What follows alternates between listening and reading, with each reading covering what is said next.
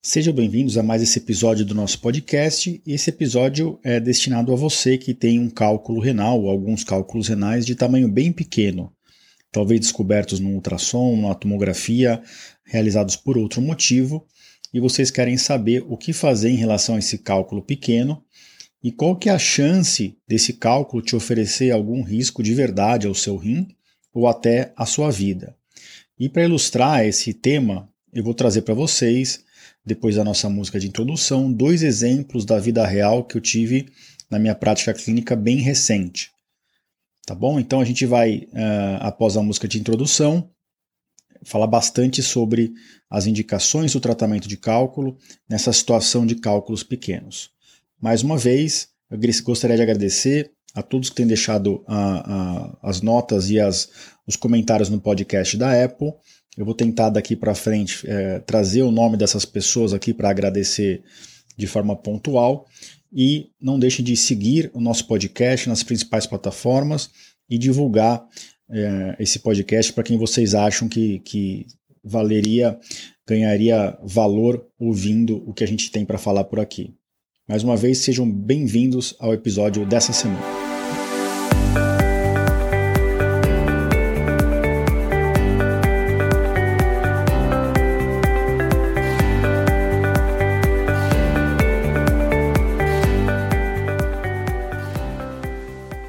Bem-vindos ao podcast Conversa Aberta com o Urologista.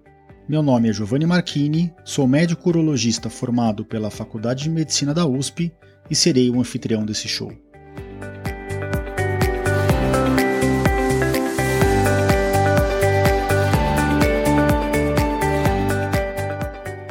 Nesse podcast, queremos compartilhar conhecimento confiável e de qualidade sobre saúde com um formato único e inovador e sempre com o foco no paciente, nós vamos esclarecer as suas dúvidas, trazendo todos os ângulos das situações vivenciadas no dia a dia da urologia.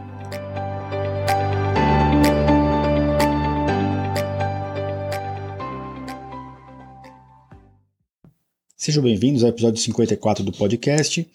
E uh, de uma forma um pouquinho diferente, eu gostaria de começar o episódio agradecendo alguns comentários que foram deixados aqui no aplicativo da Apple do, de, de passagem de podcast. Então eu vou ler aqui uh, Gebinvo, esse é o nome que a pessoa deixou, deve ser a, alguma abreviação das iniciais. Dr. Giovanni Marchini apresentou uma ideia inovadora e brilhante de realizar podcast sobre temas urológicos com informações de qualidade e confiança. No momento onde estamos rondados de notícias duvidosas, ter uma fonte de informação de confiança é realmente um diferencial. Achei o projeto inovador, com grande qualidade técnica, com intenção de levar conhecimento muito além do consultório. Ótima iniciativa, parabéns, recomendo. É, eu queria agradecer a esse, a esse comentário, né, elogiando o nosso podcast. É, a gente não está aqui só para receber elogios. Se vocês tiverem críticas, mudanças, sugestões, podem deixar também. A gente não, não, não faz nenhum filtro do que é deixado para a gente aqui de comentário, tanto individualmente nos episódios quanto uh, nos, nos, nas plataformas abertas como essa da Apple. Eu queria dar também um oi para Ed Brasil, que deixou também uma, uma recomendação aqui, profissional incrível e com uma formação sólida trazendo conteúdo para os pacientes. Gostei da iniciativa, parabéns. Então, toda semana eu vou trazer um ou dois comentários aqui para vocês, das pessoas que deixaram comentários aqui no podcast da Apple, e eu agradeço bastante, tá? Então agora vamos passar para o episódio de hoje. Hoje é episódio número 54 e no episódio de hoje eu, eu, resolvi aproveitar o caso recente de duas pacientes minhas, por acaso as duas eram do sexo feminino, mas isso foi um acaso, na verdade, tá? É, para trazer para vocês o seguinte tema, né? Será que o meu cálculo renal de 5 milímetros, aquele cálculo pequeno, pode colocar o meu rim ou até mesmo a minha vida em risco? E eu vou pra mostrar para vocês que isso não é muito comum, mas isso pode acontecer e como que a gente faz para uh, ah, contornar essa situação. Então, primeiro eu queria falar um pouquinho para vocês sobre como, como que os guidelines, né, as linhas de conduta na urologia lidam com cálculos pequenos, assim, né? Então, o que, que os guidelines americano e europeu e, e que a, a, Sociedade Brasileira de Urologia segue, o que, que eles dizem sobre cálculos pequenos? Então, cálculos renais de até 5 milímetros eles devem geralmente ser acompanhados, seguidos, tá? Se você tiver um cálculo na parte inferior do rim, no cálice inferior do rim, a gente está autorizado a acompanhar cálculos de até 10 milímetros. E por que isso? Porque existe um menor risco de migração desse cálculo quando ele está no polo inferior.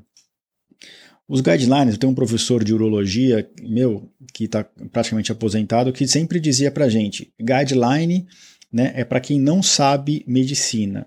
Guideline é para quem não sabe medicina.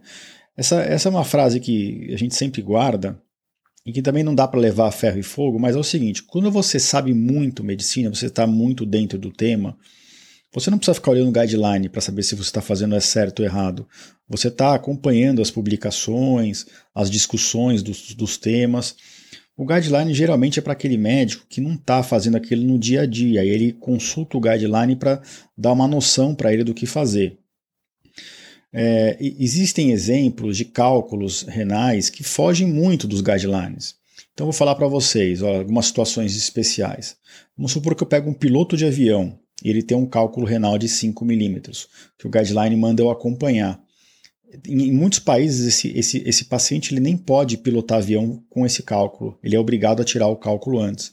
E mesmo que ele pudesse, seria uma imprudência da parte dele. Porque se esse cálculo renal migra e, desce para o ureter e causa uma cólica renal, acabou para ele pilotar o avião. Se ele estiver em voo, vai ter que assumir o copiloto e, e, e para torcer para ter um copiloto para poder assumir, porque ninguém consegue pilotar um avião tendo uma cólica renal. Outro exemplo claro é pacientes com rim único. Né, o paciente que só tem um rim, que tem cálculo, tem que tirar, independente do tamanho. Né, isso não fica tão claro nos guidelines. É difícil você fazer um estudo científico muito de, de alto número de pacientes para para trazer essa informação né, de, de, em termos de significância estatística, o que, que é melhor fazer. Mas é o bom senso, né, pessoal? Então, eu vou deixar um paciente que só tem um rim com um cálculo dentro dele. Se esse cálculo migrar, ele não só vai ter cólica renal, como se obstruir de vez o ureter, ele vai entrar em diálise. Ele vai parar de urinar, vai começar a acumular substâncias no, no, tóxicas no corpo dele. Então, ele entra em anúria, que é parar de urinar, e entra em uma urgência dialítica. Então, eu vou ficar esperando ver se essa pedrinha vai sair? Não. Eu já discuto com o paciente se ele quer tirar ou não. Isso é uma coisa importante, né? A decisão compartilhada. Hoje a medicina olha muito para a teoria e pouco para quem está na frente dela. Eu acho que a gente tem que envolver o paciente no tratamento e perguntar para ele o que, que ele prefere. Lógico, é nossa tarefa dar os possíveis cenários, as possíveis uh, uh, rotas que aquela doença ou aquela situação pode tomar. Né? Senão o paciente não consegue tomar uma decisão embasada. Mas, uma vez que a gente expôs o cenário, a gente tem que compartilhar com o paciente a decisão. A gente não decide mais nada por ninguém, hoje em dia, né? E os guidelines têm muito isso, né? Parece que o médico está sempre decidindo pelo paciente sem considerar a opinião dele. Então eu falo, ó, fulano, o senhor tem um cálculo, dois cálculos de, de, de 4 e um de 5 milímetros no rim. Pelo guideline, está autorizado a acompanhar. O que, que pode acontecer? Pode não acontecer nada, mas esses cálculos podem crescer ou esses cálculos podem migrar. E se eles migrarem, eles vão dar uma cólica renal. Para tirar essas três pedras de dentro do rim, o senhor vai ter três uh, possíveis episódios de cólica. Mas pode ser que isso realmente nunca ocorra. Muita gente morre de outras causas, até de idade, né, de, de, no envelhecimento normal, com cálculo dentro do rim sem ter tido cólica. O que não dá para acontecer é esse paciente sai do consultório, amanhã ele tem uma cólica renal e eu falei para ele que ele não precisava fazer nada porque o guideline me falou isso. Né? Aí não tem sentido nenhum fazer isso. Então, para cálculos renais pequenos, essa decisão tem que ser compartilhada. E a gente tem que explicar para o paciente que o nosso ureter, que é o canal que liga o rim na bexiga, ele tem de 4, de 3 a 4 milímetros de diâmetro interno. Então, cálculos desse tamanho ou maiores do que isso vão ter dificuldade de migrar. Existem exceções. Tem gente que nem cálculo de 2 milímetros passa. Tem gente que consegue eliminar cálculos de 8, 9 milímetros com facilidade. Mas são as exceções à regra. Vale a pena a gente perguntar para o paciente se ele já eliminou cálculo grande ou pequeno, ou se ele já foi operado por cálculo pequeno, para a gente ter essa noção e ter uma, uma decisão baseada na, no organismo daquele paciente que está na nossa frente. Isso que eu falei é para cálculo de rim, né? Então, acima de 5 milímetros ou a, acima de 10 milímetros no polo inferior. É, a gente vê toda semana um paciente que tinha uma pedra de cálice inferior menor do que 10 milímetros, ou seja, aquele que a gente estaria apto a acompanhar é, pelo guideline. A gente vê toda semana um caso desse que vai no pronto-socorro com cólica. Que o cálculo, mesmo com um ângulo desfavorável para migrar para o ureter, acabou migrando e entupindo o ureter. Então, hoje, na minha prática clínica, independente da posição do cálculo dentro do rim, eu discuto com o paciente, eu exponho os, os riscos e os benefícios de cada opção, inclusive de acompanhar, é, sem fazer tratamento, e eu deixo o paciente decidir junto comigo o que, que a gente vai fazer. E quando o cálculo desce para o ureter, né? Isso já foi motivo de vários episódios aqui do nosso podcast, como que você pode fazer para tentar aumentar as chances de eliminação do cálculo, né? Bebendo muita água, uh, tomando medicamento para dilatar o ureter, fazendo relação sexual, que a literatura é meio ambígua, mas tem mais de um trabalho falando que realmente isso funciona, né? Por causa da contração do ureter. É, mas existem algumas situações em que a gente não pode acompanhar, né? Então, às vezes ligam para a gente, falam: olha, doutor Giovanni, eu estou aqui no pronto-socorro com um paciente de 30 anos, com cálculo de 5 milímetros no ureter. O paciente quer acompanhar, quer tentar eliminar essa pedra. Aí o que, que eu pergunto para esse médico? Né? Geralmente eu pergunto assim: olha, primeiro, quando começou a dor? Ah, começou hoje. Ótimo, pouco tempo de história. Ah, não, começou faz 15 dias. Pô, o paciente está sofrendo há 15 dias com cálculo no ureter. Esse rim pode estar tá sofrendo já, junto. Não é só dor, o rim pode estar tá começando a ficar comprometido. Já muda um pouco a história. Ah, ele tem sinais de febre, é, piora da, da função uh, renal, ele tem uh, queda de pressão, aumento da frequência cardíaca, calafrios. Ah, não, ele não tem nada na história, ótimo. Se o paciente não tem sinal de infecção e não tem piora do rim, eu também fico mais tendencioso a dar remédio para tentar eliminar a pedra. Agora, se ele falar, não, ele teve dois episódios de calafrio, ou então os exames de sangue, de urina mostram os leucócitos altos, a PCR, a proteína C reativa está um pouco alta, aí isso sugere infecção. A gente não deve acompanhar, tentar eliminar um cálculo com um paciente com infecção. Então, quais são as principais indicações de tratamento para cálculo no canal, no ureter, que está descendo ali dando cólica. Primeiro é a própria dor. Se o paciente está com dor persistente, né, ah, já fiz uh, profenide, que é anti-inflamatório, buscopan, dipirona, tramal, morfina, e mesmo assim ele continua com um pouco de dor. Como é que eu vou dar alta para um paciente desse? Não dá, né? Então, cólica renal refratária é uma indicação. Outra indicação é uh, uh, infecção. Então, o cálculo, mesmo que ele seja pequeno, se tiver sinais de infecção naquele paciente, naquela urina que está presa no rim, eu não posso ficar esperando o cálculo sair. Tá? Então, uh, o que, que a gente faz? Interna, dá antibiótico, né, vê se, se o paciente melhorou um pouquinho e leva para a sala de cirurgia para drenar esse rim.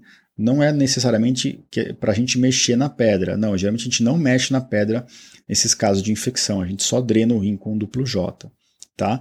Então, indicações de tratar uma pedra no canal, independente do tamanho. Se o paciente tem dor refratária, tem cólica renal.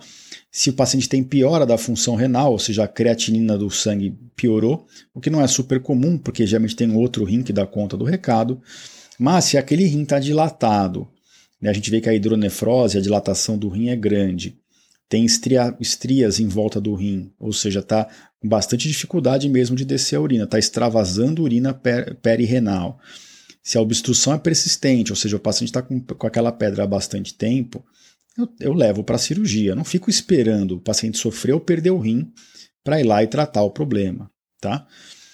E a última indicação de tratar cálculo no canal é se realmente o paciente tem uma baixíssima chance de eliminação. Então, uma pedra de 8, 9 milímetros que parou ali no ureter proximal, perto do rim, no ureter alto, que não desceu nada no ureter e está vários dias com dor, eu não vou ficar esperando para ver se vai sair. Não vai sair, é muito grande a pedra, né? É menos de 10, 20% de chance de eliminação numa pedra de, de 8, 9 milímetros no ureter proximal, no ureter alto. Então a gente indica a cirurgia mesmo, porque a gente sabe que aquela pedra não vai sair. Né? Mesmo que o paciente queira tentar eliminar em casa, para até ir para casa, mas a gente vai orientar bem. Olha, a pedra não vai sair, a gente vai acabar operando você daqui uma, duas semanas numa condição clínica pior. Tá? Uh, uma outra pergunta que muita gente faz para a gente, né, além dessa de quando tratar os cálculos, é quando que o cálculo dá dor, né? Eu sempre explico aos pacientes, o cálculo da dor quando uh, ele causa uma obstrução no canal, não é pela inflamação no canal. Então a urina que está sendo produzida pelo rim não consegue ser drenada para a bexiga, ela começa a acumular dentro da via urinária e distende o rim, a cápsula do rim, a cápsula do ureter. E nessa situação são ativados os receptores de dor. E quando isso acontece, vem a cólica renal, aquela dor lombar de um lado só, com náuseas, às vezes vômitos, às vezes até dá um pouco de calafrio nessa hora, mas é uma dor muito, muito intensa em cólica, é, que vai e vem, vai e vem, mas é uma dor que não tem posição de melhor ou pior. Então essa é a dor típica de cólica renal e isso ocorre pela obstrução, não pela a, a inflamação do canal, é pela obstrução do canal, tá? Então, agora que eu já fiz essa introdução meio longa para vocês, né? Eu vou falar para vocês, né? As duas perguntas. Quando que um cálculo é, renal e que desceu para o ureter pode comprometer o rim? Em que situações? A primeira situação é quando esse rim infecciona. Né? Se o rim está infeccionado, a infecção começa a praticamente comer o rim por dentro. Eu acho que isso não acontece de um dia para o outro, mas isso uh, a gente vê acontecer principalmente em casos de cálculos muito grandes. Né? Mas eu queria dizer para vocês, é trazer para vocês o mais comum que é o, igual um caso que eu vi faz duas semanas, uma senhora de 50 e poucos anos procurou pronto-socorro com um pouco de incômodo lombar do lado esquerdo, uma paciente que não cuidava bem da saúde, que tinha pressão alta e não controlava a pressão em casa, não era por maldade dela, mas porque é uma pessoa muito trabalhadora, né, que precisava sustentar a família inteira, então ela acabou relevando um pouco os cuidados com a saúde. Então ela vivia com a pressão alta, vivia com dor lombar do lado esquerdo e só procurou pronto-socorro quando essa dor se intensificou. E na tomografia dela de entrada no PS, que o, que o, que o, o cirurgião do pronto-socorro me ligou para passar o caso dela, mostrava uma pedra de 5 para 6 milímetros no meio do ureter esquerdo e a própria tomografia já, já via uma grande dilatação desse rim e sugeria que o ureter para baixo dessa pedra tivesse com uma estenose, um estreitamento. Então a gente tem visto isso com muita frequência, muita, muita frequência, tá? A pessoa não quer tratar, ou a pessoa está com medo de ir no hospital, isso é um dos efeitos da pandemia, né? É, que eu vou até trazer para vocês daqui para frente, mais para frente no episódio de hoje, e a pessoa acabou não, não procurando ajuda. Essa pedra que ficou ali inflamando o canal, inflamando o canal, no começo o que estava obstruindo o canal era a própria pedra. Quando isso passa algumas semanas ou até meses, né, a gente opera esses pacientes, só volta no PS quando fica crítica a situação e você vai ver ele está três meses com cálculo no ureter. Quando a gente vai operar, o ureter já tem um estreitamento, já tem uma estenose fibrótica desse ureter. E muitas vezes esse rim já está comprometido. Se a gente fizer uma cintilografia renal, que vê a média função de um rim em relação ao outro, a gente já percebe que esse rim é um rim que perdeu função. Uh, Estima-se que após um mês e meio, mais ou menos seis semanas após a obstrução de rim por um cálculo, o rim começa lentamente a perder a sua função. Devagarzinho o rim vai morrendo, literalmente. Vai afinando a parte sólida do rim, que é o córtex renal, que é onde uh, uh, ocorre a filtração do sangue, né? A parte sólida do rim. E o rim vai dilatando, dilatando, dilatando e fica, como a gente diz, um saco de urina, sem a parte funcionante do rim. E foi isso que aconteceu com essa senhorinha, infelizmente. Ela já estava quase quatro, seis meses com essa dor do lado esquerdo. Quando eu fui operá-la, a gente indicou a cirurgia por conta da dor. E quando eu cheguei lá, o ureter estava totalmente inflamado, eu não conseguia nem ver a pedra direito tinha uma, uma projeção da mucosa, a camada interna do ureter já tinha crescido por cima da pedra, né? Porque a, isso acontece depois quando a pedra fica cronicamente no mesmo lugar. A gente drenou esse rim, passou um duplo J, depois de duas semanas a gente voltou. Esse caso aí faz três semanas, eu voltei na semana passada, e quando a gente tirou a pedra finalmente, a gente viu que tinha uma, grande área de estreitamento ali no, no ureter. Né? E esse estreitamento é difícil de tratar. A gente pode abrir pelo canal, deixa o duplo J, mas existe uma chance muito alta de, de voltar a fechar o canal, e isso pode oferecer um grande risco ao rim dessa paciente. Não só já é um rim que deve funcionar pior do que o outro, mas se esse estreitamento, depois que a gente tira o duplo J, se ele piora, dificultando a descida de urina do rim, vai, ela vai é, é, inevitavelmente perder completamente a função desse rim. Então é um caso que demanda uma análise mais, mais cuidadosa no pós-operatório. Depois que a gente tira o duplo J, a gente não pede só um ultrassom de controle, a gente já pede um exame contrastado para ver se ficou ou não estreitamento, a gente já pede uma cintilografia para ver se esse rim está tá com dificuldade ou não de drenagem da urina. Então, essa é a principal situação que a gente tem visto que pode, uma pedra de 5 milímetros pode comprometer a função de um rim inteiro, né? É a pedra que ficou cronicamente no canal, ou porque o paciente foi tratar com remédio em casa e não voltou com o médico, urologista, ou porque paciente, o paciente simplesmente nem foi no hospital de medo ou por algum outro motivo, e quando chegou no hospital o rim já está perdido. Isso, infelizmente, a gente vê com frequência e na pandemia isso piorou muito, tá? Agora, quando que o cálculo pequeno desse tamanho, de 5 milímetros, pode trazer risco à vida? E aí eu vou contar para vocês um caso aqui que eu operei no último domingo, tá? Uma paciente de 41 anos procurou o pronto-socorro com dois dias de história só, uma cólica renal do lado esquerdo também, por coincidência, e a, na tomografia de entrada, uma pedra pequena de, de 5 milímetros no ureter distal, ou seja, já perto da bexiga, que é o local mais estreito do nosso ureter, o nosso canal. Um cálculo que, uh, olhando assim, né, o próprio médico me ligou e falou: Giovanni, eu posso liberar para casa com remédio? Aí vem um pouquinho da, da nossa experiência, né? Eu falei, mas como é que está a paciente? Está com febre, calafrio? Não. Teve só dor, uma dor muito intensa, né, que melhorou com as medicações no pronto-socorro, mas ela realmente ficou com uma dor absurda, né? O que a gente não costuma ver com tanta frequência com a pedra de, de, de 5 milímetros. A gente costuma ver dor intensa, sim, toda cólica renal é intensa, mas a, quando a cólica é extremamente desproporcional ao tamanho da pedra, a gente já fica meio de olho para ver se não tem um início de infecção ali que pode, pode estar piorando a situação. Aí eu perguntei para o plantonista como é que estavam os exames. E ele falou, falou olha, ele falou, a, a paciente está com 20 mil leucócitos no hemograma e um PCR de 45, a proteína C reativa. A proteína C reativa normal desse hospital é até 5, estava 45. E o hemograma normal nesse hospital é até 12 mil, estava com 20 mil, com bastante bastão, com desvio à esquerda, que a gente chama, ou seja, com sinais infecciosos. Apesar dela estar tá super bem clinicamente, sem febre, sem queda de pressão, sem aumentar a frequência do coração. A gente, pela experiência, a gente sabe como essa paciente vai evoluir. Se essa paciente for para casa, é capaz ela voltar num estado geral péssimo depois de um, dois dias. Por quê? Porque é claro que esse cálculo, apesar de pequeno, ele está segurando a urina para cima dele em direção ao rim e essa urina está totalmente infeccionada. Tá? Essa, uh, essas infecções que acontecem na urina por conta das pedras que estão obstruindo o canal, elas são mais frequentes na mulher do que no homem. Toda infecção urinária é mais frequente na mulher, inclusive essas que estão associadas a cálculo no ureter. Então, alguma bactéria conseguiu chegar na urina ali, que está presa no rim, infeccionou essa urina e está gerando essa alteração no, no, no exame uh, laboratorial. E é por isso que a gente, eh, a gente leva muito em consideração o estado clínico do paciente, mas em situações de urgência não dá para a gente não olhar os exames que a gente coletou, os exames de sangue e de urina. E, uh, por curiosidade de vocês, o exame de urina dessa paciente não era tão alterado. E eu vou explicar por quê.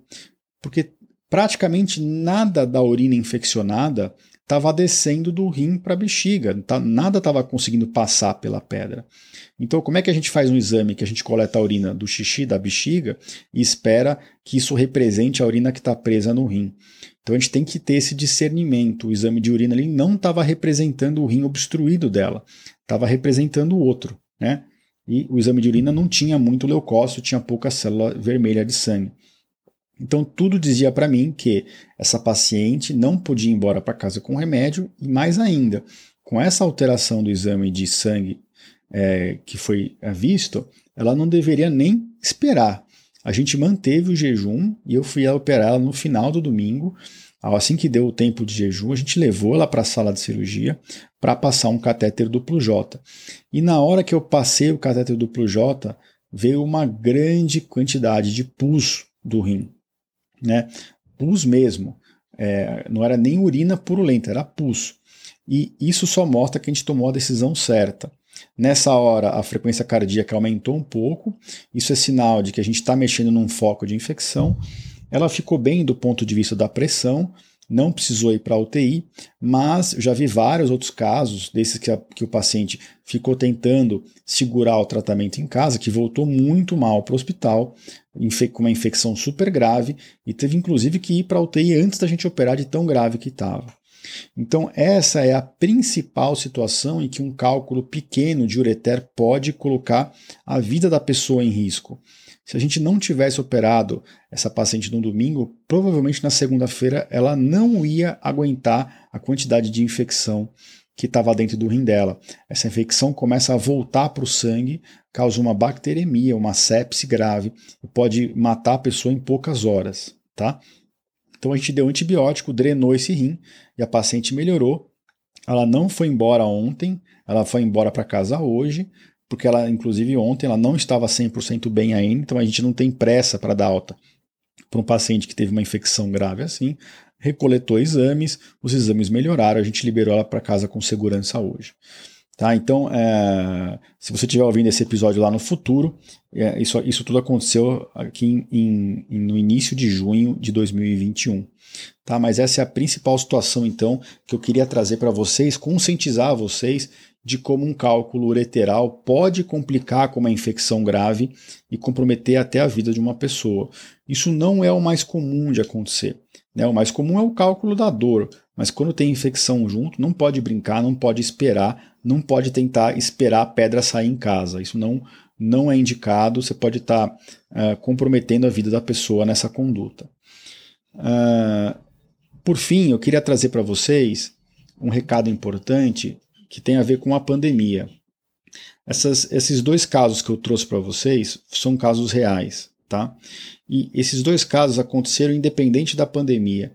Talvez no primeiro caso tenha tido um pouquinho mais de influência, porque realmente foi a pandemia que fez aquela senhora a, a trabalhar mais do que ela costumava para conseguir manter a família, né? pela, pela falta de emprego dos outros, das outras pessoas da família.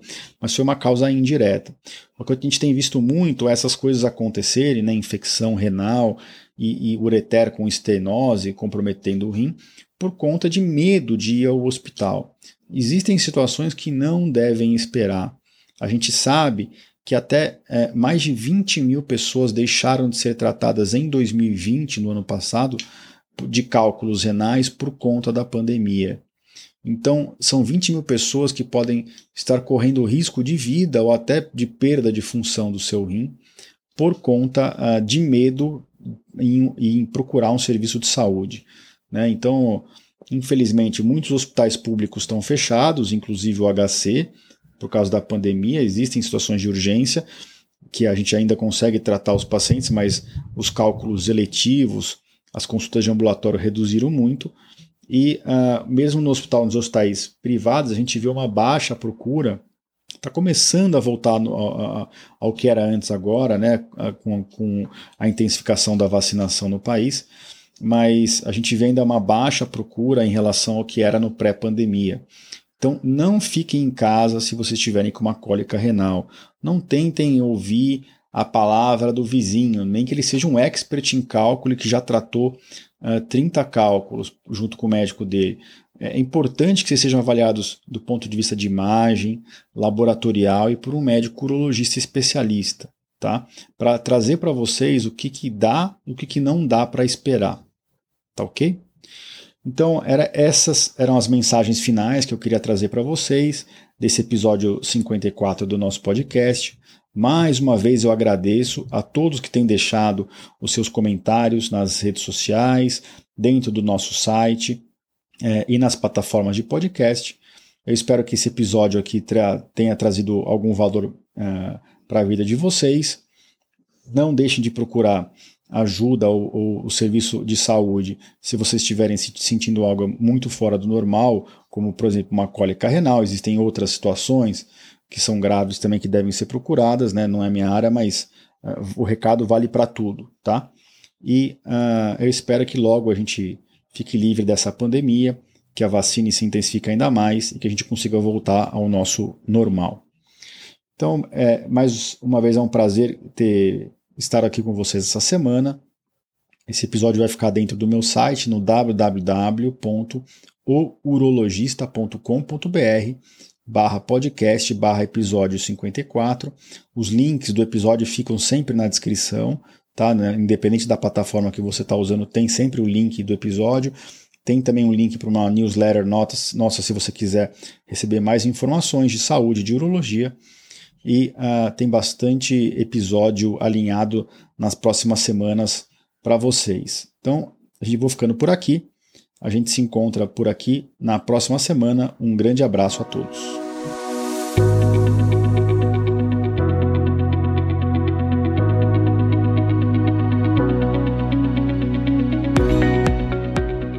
Você ouviu a mais um episódio do podcast Conversa Aberta com o Urologista. Mais uma vez, obrigado e até o próximo.